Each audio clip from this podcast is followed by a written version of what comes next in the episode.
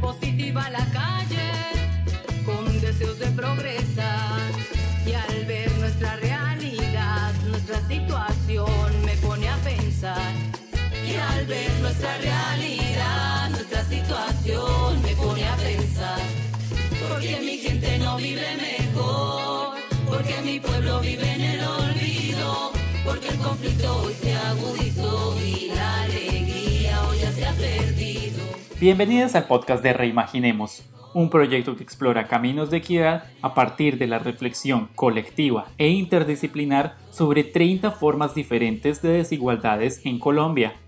Este episodio reimagina los mitos de las desigualdades y será narrado por Daniel Castro Pantoja.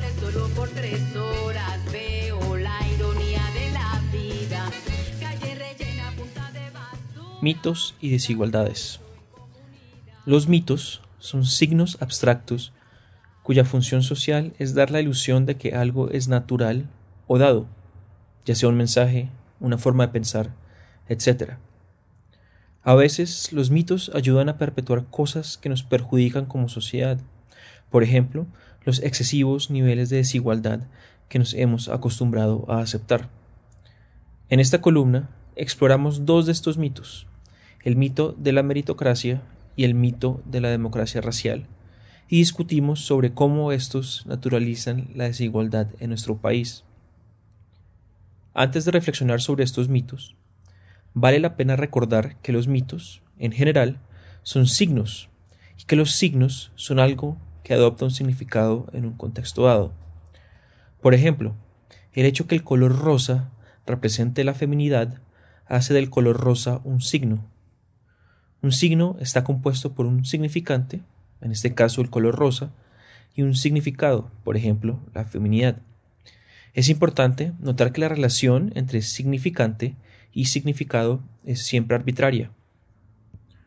Por ejemplo, ¿qué tiene que ver un color con lo femenino? Esta relación también se desprende de un contexto histórico específico. Por ejemplo, el color rosa a finales del siglo XIX en Europa era asociado con la masculinidad, pues representaba la guerra, una decoloración del rojo.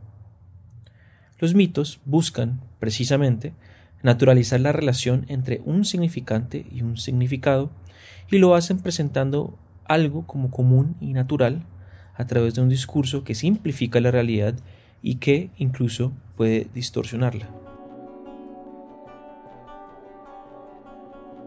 Desigualdades y el mito de la meritocracia. El caso de ser pilo paga.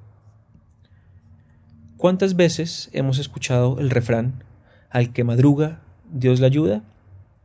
El mensaje detrás de este refrán es sencillo. Entre más trabajes, mayor éxito y mejores condiciones de vida tendrás. Refranes como este son un ejemplo del mito que relaciona el esfuerzo, un significante, con el éxito, un significado, y que sienta las bases para lo que entendemos como la meritocracia. La aparentemente sencilla relación entre esfuerzo y éxito nos hace pensar que el que quiere puede, desconociendo que existen unas estructuras y reglas de juego profundamente desiguales que no están bajo el control del individuo y que, en muchos casos, son más fuertes que el poder de agencia de una persona. Quizás esta reflexión parezca obvia, sin embargo, en nuestros imaginarios e incluso en el diseño de políticas públicas, el mito de la meritocracia y del éxito individual suelen estar presentes. Un ejemplo es el programa Ser Pilo Paga.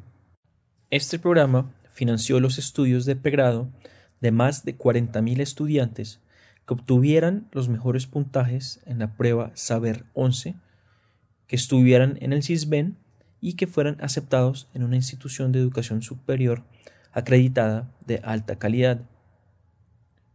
Sin desconocer los resultados de las investigaciones sobre los efectos del programa, que indican que éste ha sido en general exitoso, es importante revisar con un lente crítico cómo ser pilopaga se fundamenta en el mito de la meritocracia y cómo se relaciona con dinámicas de desigualdad. Para empezar, ser pilo paga se basa en la idea de que el éxito está ahí, al alcance de todo aquel que se esfuerce lo suficiente. Esta idea supone algunos problemas. El primero es que el acceso a educación superior no debería entenderse como un premio al esfuerzo de una minoría de jóvenes pilos, sino, como se entiende en varios países, como un derecho para todo aquel o aquella que tenga este proyecto de vida y esté dispuesto a trabajar por él. Esta distinción no es solo algo teórico, sino que tiene implicaciones reales sobre las personas, pues terminamos individualizando un problema. Esfuérzate tú y, y si te esfuerzas lo suficiente, tú accederás a educación superior. Y si no te esfuerzas lo suficiente, es tu responsabilidad no ser exitoso. En cambio, este problema debería ser colectivo. Como sociedad, ¿cómo podemos organizar el gasto público? ¿Cómo podemos proveer una educación que garantice el derecho de todos a esta? Cuando individualizamos problemas que son colectivos, tendemos a olvidar la existencia de desigualdades estructurales que afectan a las personas y, por tanto, sus posibilidades reales de alcanzar el éxito. Hanid, que fue beneficiaria del programa, comenta cómo al llegar por primera vez al salón de clases de una universidad privada, los estudiantes de Serpilo Paga se percataron de las estructurales brechas académicas, económicas, sociales y culturales que los separaban de sus compañeros. No poder leer el texto en inglés para el examen del día siguiente, tener que elegir entre salir a almorzar o sacarle fotocopias al libro, tener que estudiar horas extra para poder ir al ritmo de los compañeros y tener que trabajar para pagar gastos adicionales, marcaron las experiencias de los estudiantes de ser piropaga. Todo esto implicaba que muchas veces el esfuerzo que tuvieron que hacer estos estudiantes para obtener buenas notas en la universidad tuvo que ser mucho mayor que el esfuerzo de aquellos estudiantes que tuvieron la suerte de nacer en hogares con altos ingresos. Es decir, Nuestras condiciones económicas y sociales determinan y dificultan nuestras posibilidades de acercarnos al éxito, haciendo que algunos, por el azar de donde nacieron, tengamos que enfrentar más obstáculos para llegar al éxito, independientemente de todo el esfuerzo que realicemos. La conclusión que queremos ilustrar acá es que, contrario a como lo pinta el simplificado mito de la meritocracia, para llegar al éxito se necesita esfuerzo, sí, pero no todas las personas requieren hacer el mismo esfuerzo, y a veces el esfuerzo no será suficiente para llegar al éxito. Los contextos que nos tocaron a cada uno importan y afectan nuestra capacidad de agencia individual. Desigualdades y el mito de la democracia racial. Analizaremos ahora otro mito que ayuda a perpetuar las desigualdades en nuestro país.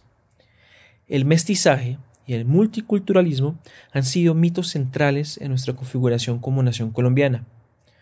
Consideramos que, en cierta medida, hablar de mestizaje, multiculturalidad y democracia racial como significantes ha generado la idea que en el país existimos en condiciones de igualdad, significado. Aunque en el papel, incluyendo la Constitución de 1991, sean reconocidas identidades étnicas y se plantee la existencia de un Estado pluriétnico y multicultural, en la práctica siguen existiendo brechas y desigualdades que evidencian que estamos lejos de ser una sociedad con igualdad de oportunidades. Un ejemplo contundente de la racialización de la desigualdad es el nivel de pobreza multidimensional de comunidades negras, afrodescendientes, raizales y palenqueras, el cual es 1.5 veces mayor al promedio nacional y similarmente la pobreza de las comunidades indígenas es 2.5 veces mayor. Al respecto, Aurora, lideresa comunitaria de Tumaco, nos cuenta que en su tierra, y abro comillas, nunca se ha escuchado la palabra racismo porque todos nos entendemos iguales. Pero fue cuando llegué a la ciudad cuando este término comenzó a cobrar vida el acceso a oportunidades no es la misma simplemente por ser de una raza u otra. Cierro comillas.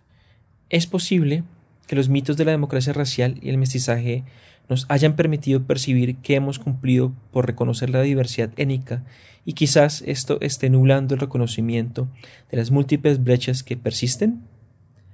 Sea cual sea la respuesta, las brechas se reducen no con categorías y leyes, sino con inversiones y acciones que no estamos viendo en el país.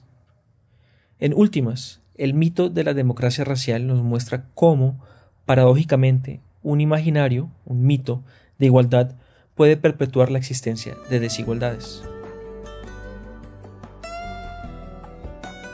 Para fortuna nuestra, como dice Roland Barthes, la lectura de un mito se agota de un plumazo, pues los mitos son poco profundos y por lo tanto el proceso de desmitificación puede ser sencillo. Sin embargo, queda la pregunta, ¿basta con desmitificar mitos para construir caminos de equidad? ¿O, por lo contrario, necesitamos reimaginar nuevos mitos? Este escrito hace parte de una serie de 30 columnas reflexionando sobre 30 diferentes formas de desigualdad en Colombia que publicamos semanalmente los lunes. Las columnas fueron escritas a partir de un proceso de diálogo entre 150 jóvenes académicos, artistas, activistas, víctimas y demás personas de perfiles y saberes. Este proyecto se llama Reimaginemos. Coautores: Janit Bautista, profesional en lenguas y cultura, Aurora Casierra, lideresa comunitaria y cantautora, Daniel Castro Pantoja, investigador y musicólogo, Abraham Hidalgo, internacionalista experto en política pública, Nicolás Eckart, productor musical.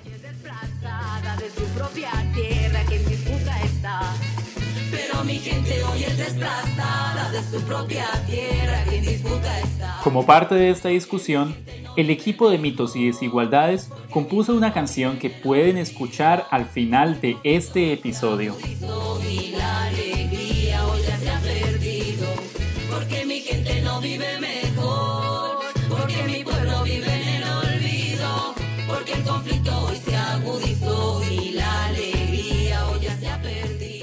Hasta acá este episodio.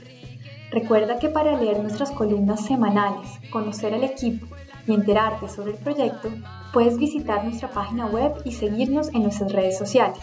En Twitter como arroba reimaginemos y en Instagram como reimaginemos.colombia. No olvides suscribirte en tu plataforma de podcast preferida para oír cómo reimaginamos caminos de equidad.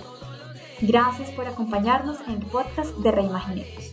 En la presentación de este episodio estuvimos Sebastián Buenumen y Gaviota Acevedo, y en la coordinación general del proyecto Alison Benson y Sara Rueda.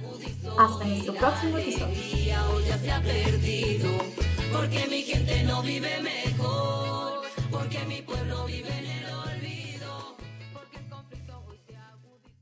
Vamos a contar la historia, vamos a contar la historia de uno de los mitos, de uno de los mitos que ayudan, que sigan, que ayudan, que sigan las desigualdades, las desigualdades. Vamos a contar contar la historia, vamos a contar la historia de uno de los mitos, de uno de los mitos que ayudan que siga, que ayudan que siga las desigualdades, las desigualdades. Y este programa se crea, y este programa se crea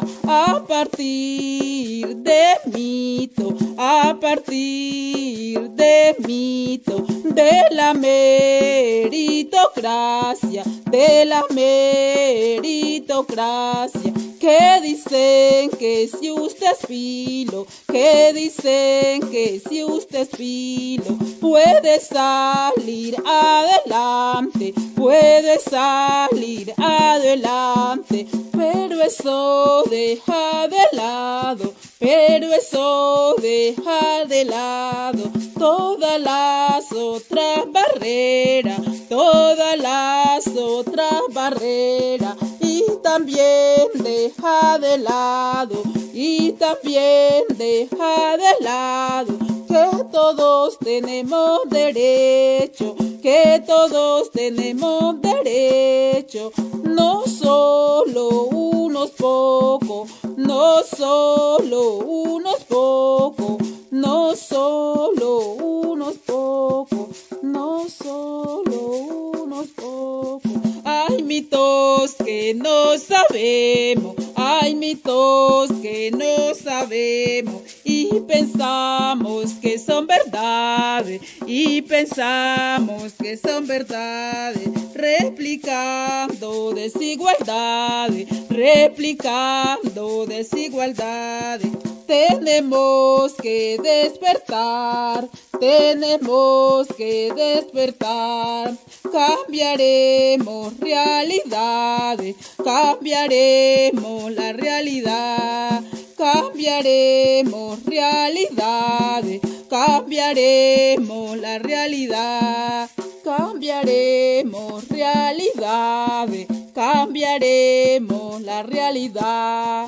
Cambiaremos realidades, cambiaremos la realidad, cambiaremos realidades, cambiaremos la realidad, cambiaremos realidades, cambiaremos la realidad, cambiaremos realidades, cambiaremos la realidad, cambiaremos la realidad, cambiaremos la realidad, cambiaremos la realidad, cambiaremos la realidad.